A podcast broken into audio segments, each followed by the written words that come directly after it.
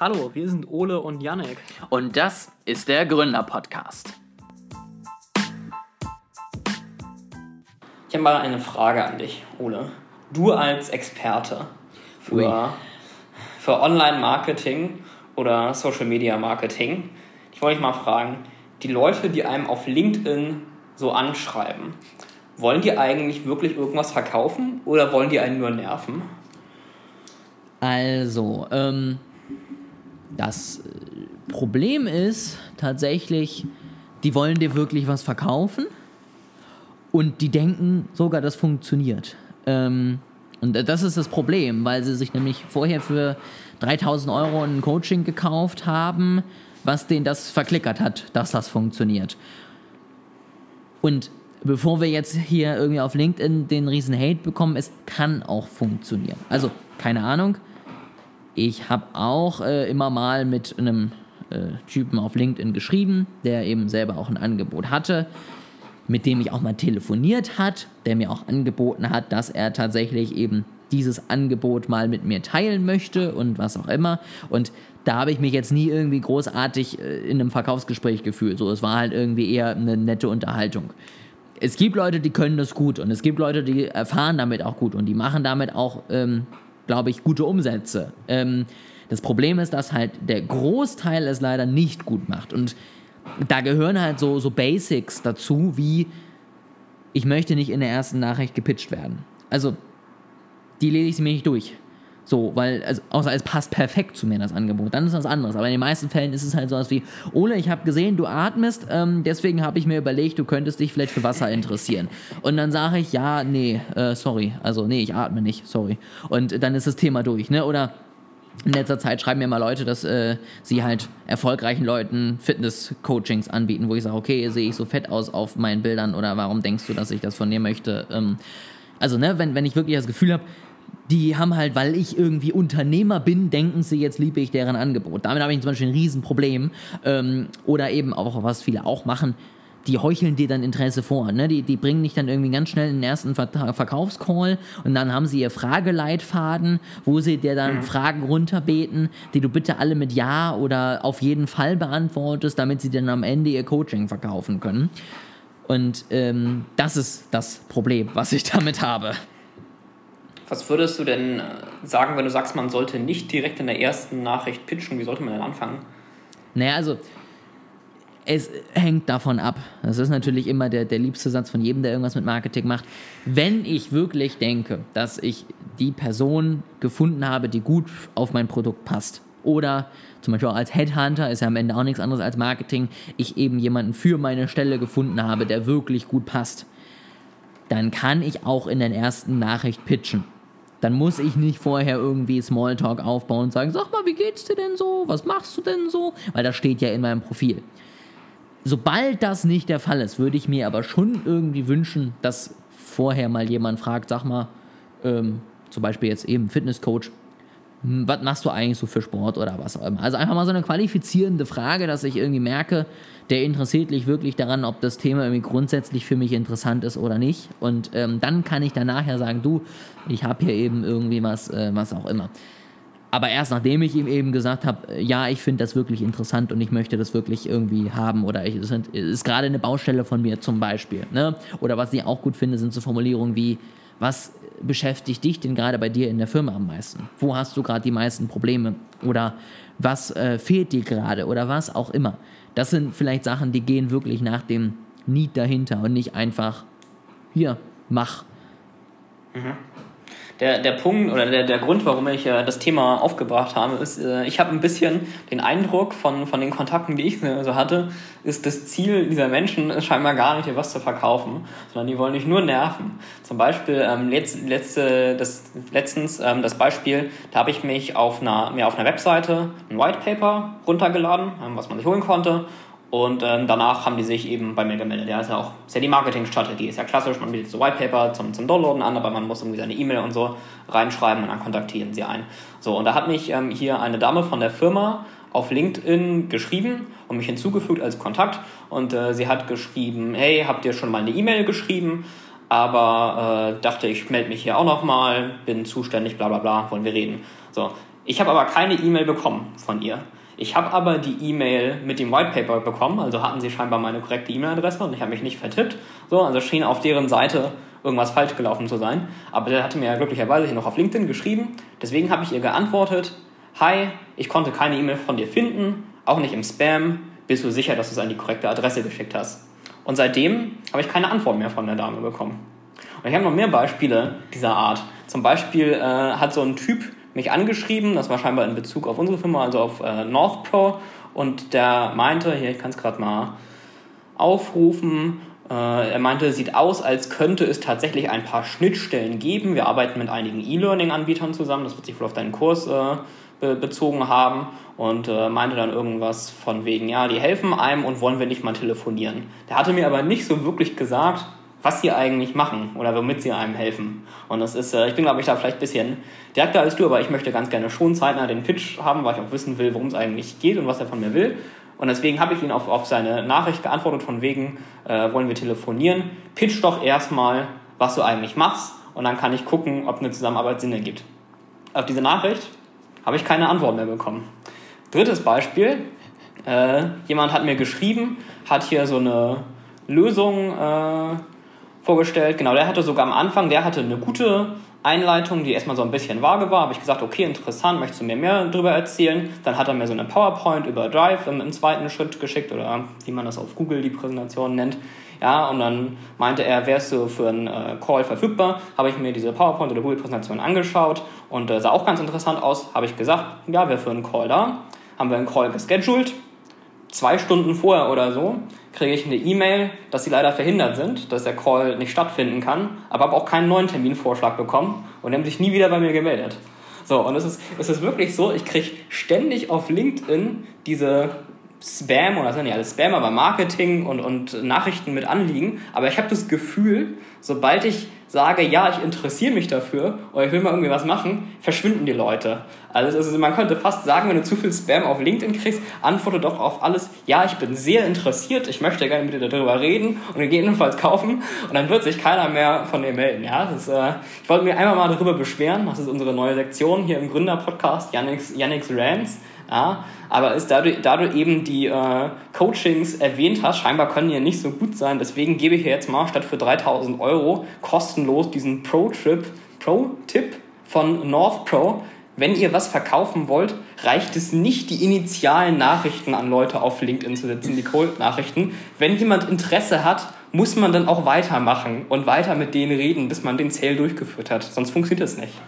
Aber das, also, das sind wirklich lehrreiche Punkte, wo ich ein paar Sachen auch nochmal hinzufügen würde. Punkt 1, was du gerade schon gesagt hast. Ähm, am Anfang vage so ein bisschen Interesse abklopfen, finde ich sinnvoll. Ne? Dann habe ich nicht das Gefühl, er knatscht mir einfach irgendwie sein Produkt. Äh, ich, ich, ich finde, es ist, musst du doch manchmal vergleichen mit irgendwie einem Laden.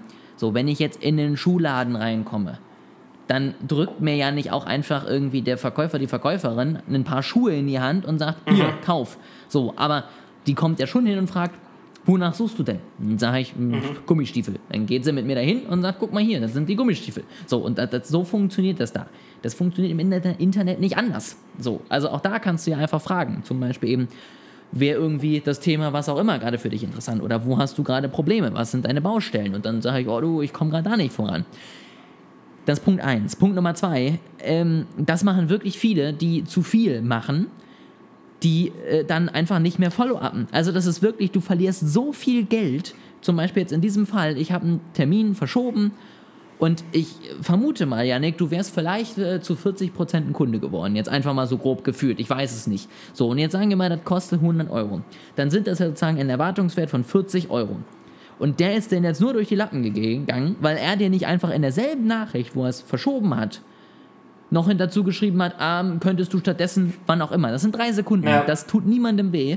Und wie gesagt, sind 40 Euro vielleicht jetzt als in der blöden Rechnung ähm, hier, die mir durch die Lappen gehen, weil ich das nicht gemacht habe. Ähm, genauso allgemein auch Follow-ups irgendwie. Dann hat man ein nettes Gespräch gehabt, dann hat man gesagt, oh, ich muss mal gucken und dann schreibe ich dem Kunden nicht mehr weil äh, ich denke, er kommt jetzt auf mich zu, weil ich ja so gut gepitcht habe, der muss das jetzt ja lieben, das Produkt. Auch da, nach einer Woche, hm, hast du dir das schon mal angeguckt, wie sieht es denn jetzt eigentlich aus? Ähm, ich hätte nächste Woche Dienstag einen Termin, dass wir das Ganze mal festmachen könnten. Das beleidigt mich doch nicht, wenn ich wirklich interessiert bin. So, selbst wenn ich es dann vergessen habe, sage ich, oh, danke für die Erinnerung, ich kümmere mich drum. Ja, und als letzter Punkt, dann ist mein Rant sozusagen als Ergänzung auch fertig. Ähm, das ist dieser Punkt mit dem Pitchen in den Nachrichten. Es gibt gefühlt nur zwei Arten von Vertrieblern. Die einen pitchen gar nicht, weil sie dich unbedingt in einen Call kriegen wollen und die anderen in der ersten Nachricht so. Und das mit der ersten hatten wir ja gerade schon. Und das andere, das nervt mich genauso, weil ich mache doch auch keinen Call aus mit einer Person, wo ich weiß, es geht ihr nicht wirklich darum, mich kennenzulernen und irgendwie Kontakte aufzubauen und mein mhm. Netzwerk auszubauen, sondern sie möchte mir was verkaufen, wenn sie mir vorher nicht in einem Satz sagen kann, was denn am Ende das Ergebnis dieses Telefonats ist. Weil ich erspare doch dem auch eine halbe Stunde.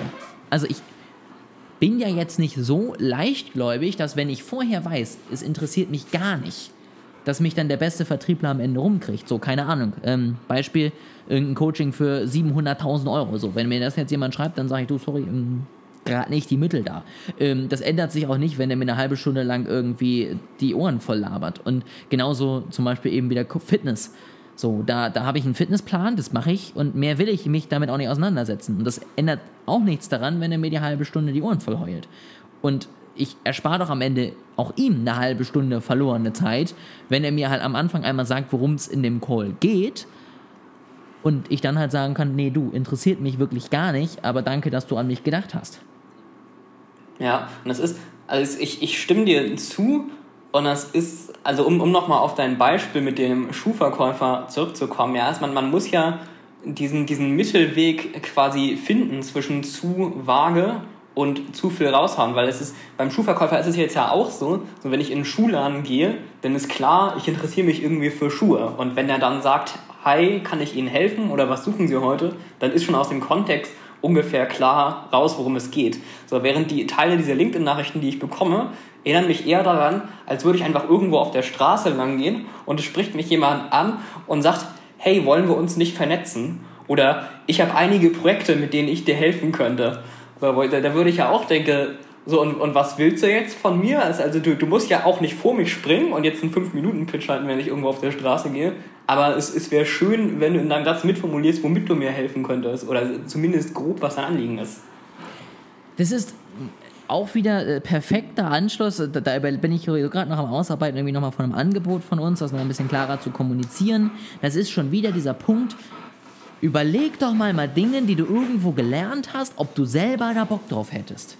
Ne? Oder jetzt in dem Fall, überleg doch mal, ob du dasselbe machen würdest, wenn du auf der Straße stehen würdest und es nicht in meinen LinkedIn-DMs passiert. Würdest du nicht. Warum machst du es dann? Und das hatten wir ja auch in der letzten Folge, das Thema mit dem irgendwie, keine Ahnung, ne, dass man dann auf einer Landingpage nicht schreibt, warum man eine E-Mail braucht, aber die E-Mail einsammeln will oder was auch immer. Da gibt es ja so viele Beispiele von Dingen, wo ich denke, du hast scheinbar irgendwie einen 30-Euro-Coach äh, gemacht, was dir das irgendwie erzählt hat und du hast noch nicht mal irgendwie deinen dein Menschenverstand eingeschaltet danach und geguckt, ob das Ganze überhaupt sinnvoll ist. Und das verstehe ich nicht, warum das immer mehr irgendwie scheinbar passiert. Ja, und das ist auch zum Beispiel die, diese Nachricht, die ich nochmal rausgesucht habe, ja, wo, er, wo er zu mir sagt, sieht so aus, als könnte es tatsächlich ein paar Schnittstellen geben. Wir arbeiten mit einigen E-Learning-Anbietern zusammen. Ja, das ist, ich gehe doch auch nicht auf der Straße zu jemandem und sage, hey, es könnte Schnittstellen geben. Ich arbeite mit einigen Leuten mit roten Jacken zusammen.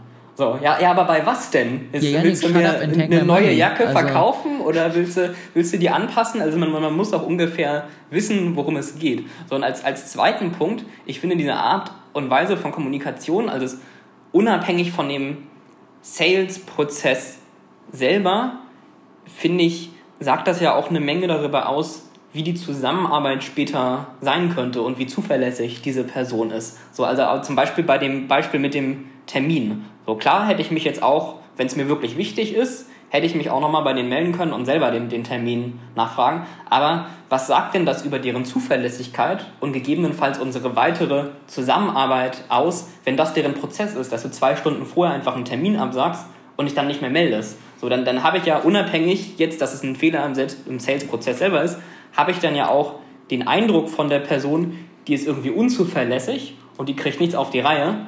Und dann will ich ja mit denen in deren Produkt auch nicht mehr zusammenarbeiten und nichts mehr kaufen, weil ich das Gefühl habe, die machen ihren Job nicht richtig. Ich habe ja sowieso manchmal das Gefühl, dass mir dann die Vertriebler weiß machen soll, dass ich mich jetzt an die anpassen soll. Aber dabei wollen sie doch, dass ich bei denen anfange. Dann, da haben die nochmal ja. gefälligst, sich an mich anzupassen. Und wenn ich kein Telefonat möchte, will ich kein Telefonat. Punkt. So, und wenn er das will, dann kann das halt das beste Produkt auf Erden sein. Wir werden nie zusammenarbeiten, weil ich bin der Kunde und ich sage, ich will das so, Punkt. Und dann hast du das gefällig so zu tun. Also, das ist halt auch wieder sowas. Ähm, es ist einfach, aber es wird nicht gemacht. Weil es das neueste Beispiel von denen, die mir keine E-Mail geschickt haben, obwohl sie meinten, sie hätten eine, das ist sogar eine relativ große Firma. Also von denen könnte man ja meinen, die hätten irgendwie ein bisschen professionellere Sales-Prozesse als so ein Einzeltyp, der irgendwo ein Coaching gemacht hat. Aber es selbst dann Schafft uns scheinbar nicht eine E-Mail zu versenden.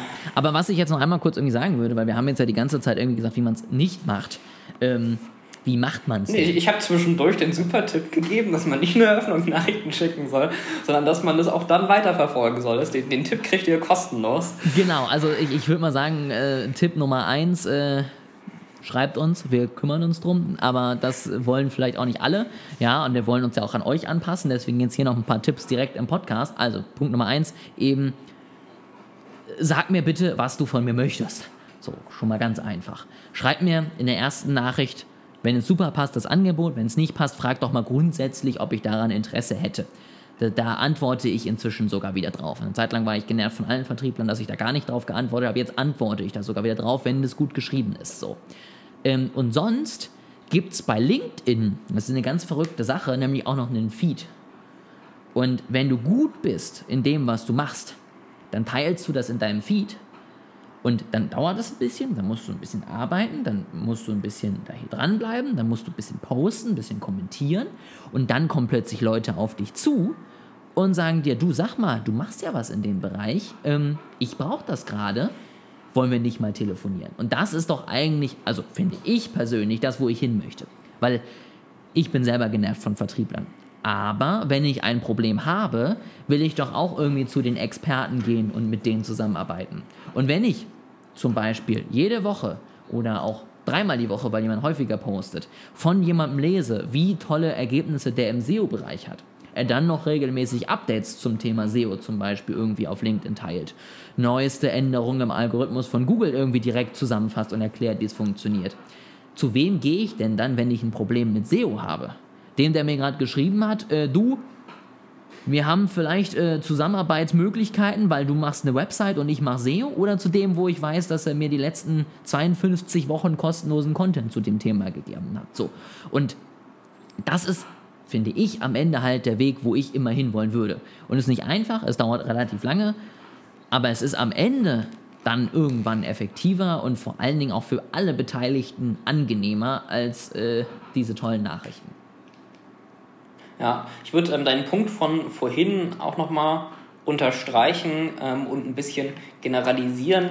Also Anpassung auf den Kunden oder den potenziellen Kunden ist immer wichtiger als der Anleitung aus irgendeinem Lehrbuch oder irgendeinem Coaching zu folgen. Ja, es ist, also das ist eben schon gesagt, du findest es wichtig, dass der Vertriebler sich auf dich anpasst und wenn du sagst, du möchtest kein Telefonat, ja, dass er das dann auch akzeptiert. Und ich glaube, das Problem ist ja häufig, dass die Leute halt irgendein Skript haben, wo es halt irgendwie Schritt 1 Nachricht und Schritt 2 Telefonat und die wollen unbedingt durch ihre Sales-Anleitung durch und wollen dann äh, unbedingt ihr Telefonat deswegen schedulen, weil sie es nicht anders kennen. Aber diese, diese Anleitungen und Coaches und so weiter, das sind ja nur Guidelines und am Ende des Tages ist es ja wichtiger, ähm, sich, sich auf den Kunden anzupassen und was Gutes zu erreichen, als ihm zu folgen. So, weil ein Sales-Prozess ist kein Fertighaus, sondern das ist eine Maßanfertigung. Zumindest im B2B-Bereich, äh, von dem wir jetzt hier gerade sprechen. So, also ich sag mal so, das Ketchup beim Rewe, das ist äh, ein fertiges Produkt, das kann ich über diesen einen Weg kaufen, aber das will ich auch nicht anders kaufen. Aber sobald es höherpreisiger und B2B wird, hört es auf mit dem Sales-Prozess. Ja, und ähm, wenn ihr mal ein bisschen böse drauf seid, das mache ich manchmal, dann macht einfach mal den Sales-Leitfaden kaputt. Antwortet einfach mal auf Sachen wie, äh, willst du nicht auch mehr Umsatz machen? Einfach mal mit Nein. Und guckt, was passiert. Oder wenn du in einem Call bist und jemand sagt, was bist du denn bereit dafür zu zahlen, sagt dir einfach mal, oh, bereit wäre ich eine Mille, aber ich habe leider nur 5 Euro auf dem Konto.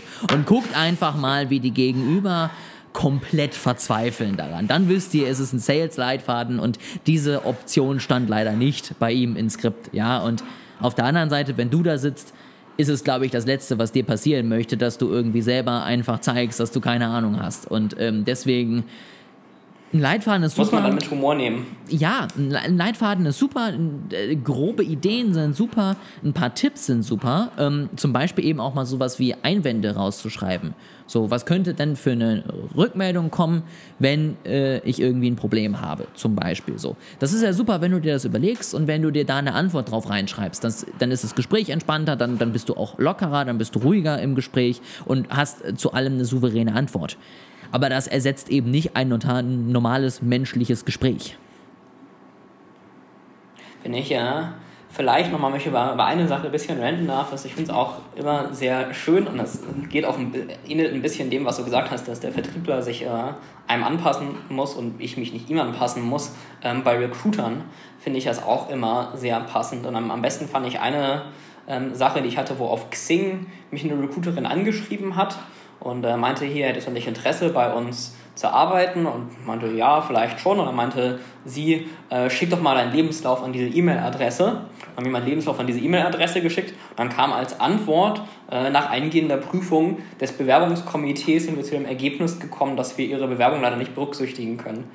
Weil mir auch so dachte, meine Bewerbung, ihr habt euch bei mir gemeldet und ihr habt zu mir gesagt, ich soll meinen Lebenslauf an die E-Mail-Adresse schicken. Im Lebenslauf steht übrigens auch nicht so viel drin, was jetzt im, im Xing-Profil nicht auch drin stand. Also eigentlich, wenn ich für euch interessant bin, hättet ihr das da schon sehen können. Und dann kriege ich so eine generische Antwort. Ja, und das ist, dann haben sie danach sogar noch äh, geschrieben, ich möge doch deren DSGVO-Ding unterschreiben, damit sie meine Daten behalten und mich gegebenenfalls wieder kontaktieren können.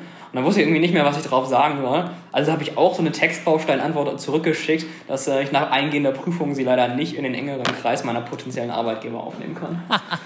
Sehr gut. Ähm, das, ja, das ist auch was, äh, was ich teilweise auch sehr lustig finde, weil es halt auch wieder am Ende verschwendete Zeit und Geld ist. Ich meine, äh, mhm. du entblößt dich ja komplett eigentlich im Sing-Profil, weil es genau dafür ja da ist. Du schreibst, was du gemacht hast, welche Ausbildung du gemacht hast, welche Berufserfahrung du hast und so weiter und so fort. Sonst brauchst du so ein Profil ja nicht. Und dann ist es ja nichts leichter, als es gibt inzwischen noch Software für, da eine Software drüber schmeißen zu lassen. Dann schreibst du rein, was du brauchst und dann schmeißen sie dir fünf Bewerber raus und dann kann sowas nämlich eben auch nicht mehr passieren. Also auch das äh, versteht man manchmal einfach äh, nicht. Ich, äh, vielleicht kann ich Richtung Schluss auch nochmal ein Positivbeispiel geben äh, von einem Kontakt, den ich letztens hatte, den ich wirklich sehr angenehm fand. Ähm, ich organisiere nämlich auch manchmal Talks ähm, für meinen größeren Arbeitgeber, also nicht für Northpole, sondern wo ich als Arbeitnehmer beschäftigt ähm, bin, wo Leute Vorträge halten können und dann auch ihre Produkte mit vorstellen. Ja? Das ist so ein bisschen so gedacht, dass man eben generell zu einem Thema irgendwie was berichtet. Ja, aber in unserem Fall könnte das jetzt Marketing sein und dann aber auch das eigene Produkt vorstellt. Da habe ich mich bei einer Firma gemeldet, ob die nicht mal äh, Interesse hätten, da was vorzustellen. Ähm, da hat direkt der CEO persönlich mir zurückgeschrieben äh, und hat gesagt, sie hätte grundsätzlich Interesse. Ähm, dann gab es bei uns so ein bisschen interne Umstellung. Dann habe ich äh, gesagt, ich, ich melde mich nochmal und das war im Juni letzten Jahres, äh, also fast ein Jahr habe ich mich nicht mehr gemeldet. Ähm, aber jetzt letzte Woche habe ich gerade noch mal eine E-Mail geschickt, ähm, falls sie noch Interesse hätte. Ähm, könnten wir ja mal telefonieren. Und sie hat in, innerhalb von weniger als 24 Stunden mir geantwortet, nachdem ich mich fast ein Jahr nicht mehr gemeldet hätte. Und äh, hat da geschrieben, würde passen, aber deren CTO wäre wahrscheinlich besser, den Vortrag zu halten, als sie selber und sie würde ihn deswegen in den Thread einmal mit aufnehmen und hat das direkt weitergeleitet. Und den äh, Kontakt fand ich wirklich sehr angenehm. Das war sehr zuverlässig und immer mit zeitnaher Rückmeldung. Ich hatte das jetzt letztens, dass ähm, mir auf LinkedIn jemand geschrieben hat und dann stand da halt einfach wirklich in der, in der Signatur der Max aus dem Team vom Tim. Also das sind jetzt nur Beispielnamen Aber, also da bin ich wirklich aus allen Wolken gefallen. Also klar, dass wenn ich eine, eine, eine Mail an Unternehmen, an Kontakt-Ad schreibe, dass mir dann nicht der CEO persönlich antwortet, das erwarte ich nicht. Aber wenn ich mir ein LinkedIn-Profil aufbaue und selber Nachrichten schreibe, dann habe ich doch bitte wenigstens den Anstand, das selber zu machen. Ähm, oder eben den Tim oder den Max, ich weiß nicht, warum ich es gesagt habe, das dann wiederum machen zu lassen. Also das ist, das ist ja auch eine Möglichkeit, dass deine Vertriebler selber LinkedIn-Profile haben, selber da Content posten, auch von dir Sachen vielleicht reposten und so weiter und so fort. Und dann kann der mich doch mit seinem Profil anschreiben, aber doch nicht bitte mit dem anderen. Also das, das fand ich auch nochmal die Höhe. Also äh, nochmal, dass ich es richtig verstanden habe. Also es, du hast äh, Tim auf LinkedIn angeschrieben und dann hat dir geantwortet Max aus dem Team von Tim, aber über Tims Profil. Ist das richtig? Okay, interesting. Ähm, ich glaube, da würde ich dir. Hm, ich also ich habe hab, hab nicht äh, gefragt. Ich wurde angeschrieben von Max über das Profil von Tim. Okay, ah, okay, verstehe. Ja, dann finde ich es schon problematisch. Also ich habe gerade überlegt, ähm, ich, ich würde da bestimmte Ausnahmen sehen, nämlich wenn es eine sehr high-profile-Person ist. Ja, also zum Beispiel Olaf Scholz hat ja inzwischen auch einen Twitter-Account. Wenn du da quasi als Bürger eine DM schreibst mit irgendwie deinem Anliegen, dann kann ich schon verstehen, dass dann nicht Olaf Scholz dir persönlich antwortet, sondern dass jemand aus, aus dem Team dir antwortet. Ja, und auch sonst, also das ist keine Ahnung, Tim Cook oder so, ich weiß nicht, ob der einen LinkedIn-Account hat, ja, aber dass du, wenn da was schreibst, dass irgendeine Assistenz äh, sich meldet. Da kann ich schon nachvollziehen. Aber bei einer normalen Firma, da kommt es sehr merkwürdig rüber, da stimme ich dir zu. Ja, und es ist, ich denke mir da halt, es tut ja nicht weh, wenn auch der, der Max eben seinen Account hat und mir dann darüber schreibt. So, das ist ja mhm. gar kein Problem. Ja, oder wenn es ein Firmenprofil ist und mir da jemand anders schreibt, auch gar kein Problem. Ne? Aber ich finde halt, wenn mir ein, ein menschliches Profil von sich aus irgendwie eine Nachricht hinterlässt, weiß ich nicht, dann habe ich eigentlich schon erwartet, dass das dann auch irgendwie die Person selber ist. Ja, aber das, bei einer, bei einer Cold-Nachricht finde ich es irgendwie sehr merkwürdig. Also, wenn, du, wenn du dich selber meldest, dann, dann siehst du mal anders, weil da machen auch mehr diese Persona Profile sind. Ja, das ist das, das äh, naheliegende Beispiel, finde ich, ist tatsächlich der, der Marcel Davis, der früher in der Werbung gelaufen ist. Er hat ja auch nicht selber geantwortet, sondern da war auch irgendein Representative. Ja, aber da hast du dich auch gemeldet. Und bei, bei dieser Kultnachricht, da frage ich mich tatsächlich einfach so, warum machst du nicht ein eigenes Profil? Warum machst du das so kompliziert? Ja, genau. Gut. Vielleicht will er einfach wichtig wirken und deswegen schreibt er seine Assistenz. Ist nach hinten losgegangen. Ähm, aber er ist wichtig, das ist schon mal schön. Wir können das in Zukunft immer so machen, dass du, du schreibst Ole aus dem Team von Yannick und ich schreibe Yannick aus dem Team von Ole, damit wir beide sehr wichtig wirken. Cool, machen wir so. Ähm, dann brauche ich jetzt aber noch deinen Zugriff auf deinen ähm, Account, damit ich dann von deinem Namen die Nachricht auch bitte schreiben kann. Ne? Also das ist ja schon wichtig. Schicke ich dir nach der Aufnahme. Sehr schön. Ich habe schon überlegt, äh, ich glaube, wir nennen die Folge jetzt irgendwie sowas wie der, der Inhalt dieser Folge würde dich bei einem Coaching 3000 Euro kosten und eigentlich wollten wir es als NFT hochladen und äh, schauen mal, wie der Clickbait so funktioniert. Ich finde, du musst mal einen super Tipp, dass man nicht nur Cold-Nachrichten schreibt, sondern danach auch Follow-up, musst du jedes Mal mit so einem Piepton überlegen, wie wenn man schlechte Wörter zensiert. Und vielleicht einmal so eine Einspielung, so wenn, wenn ihr den genialen Tipp hören wollt, dann geht auf unsere Webseite und lasst eure, eure E-Mail-Adresse da für diesen einen komischen Tipp, mit dem du viel mehr Sales machst. Nee, das ist es. Den, die Folge bieten wir als erste als NFT an. Davon gibt es genau 100 uh. Stück. Und die unzensierte Version verticken wir dann eben und dann kann man den Tipp hören, äh, wenn man das eben Besitzer einer dieser NFTs ist. Das finde ich gut. Und das die, die, die, die, äh, die öffentliche Folge gibt es immer noch mit so einem zensierten Ton drüber. Sehr gut. Dann äh, weiß ich ja jetzt, was ich jetzt zu tun habe. Äh, OpenSea habe ich eingerichtet, muss ich jetzt noch hochladen und dann ähm, kriegt ihr unter dieser Folge den Link dann, wie ihr das Podcast-NFT kaufen könnt. Oh Gott, ja. Gibt Leute, die hätten das jetzt gemacht. Also in diesem Sinne, Yannick, es, es war ein inneres Blumenpflücken. Es war ein, finde ich, schöner Austausch und ich habe viel mitgenommen. Ich hoffe, die Hörer auch. Und dann hören wir uns auf jeden Fall in zwei Wochen wieder.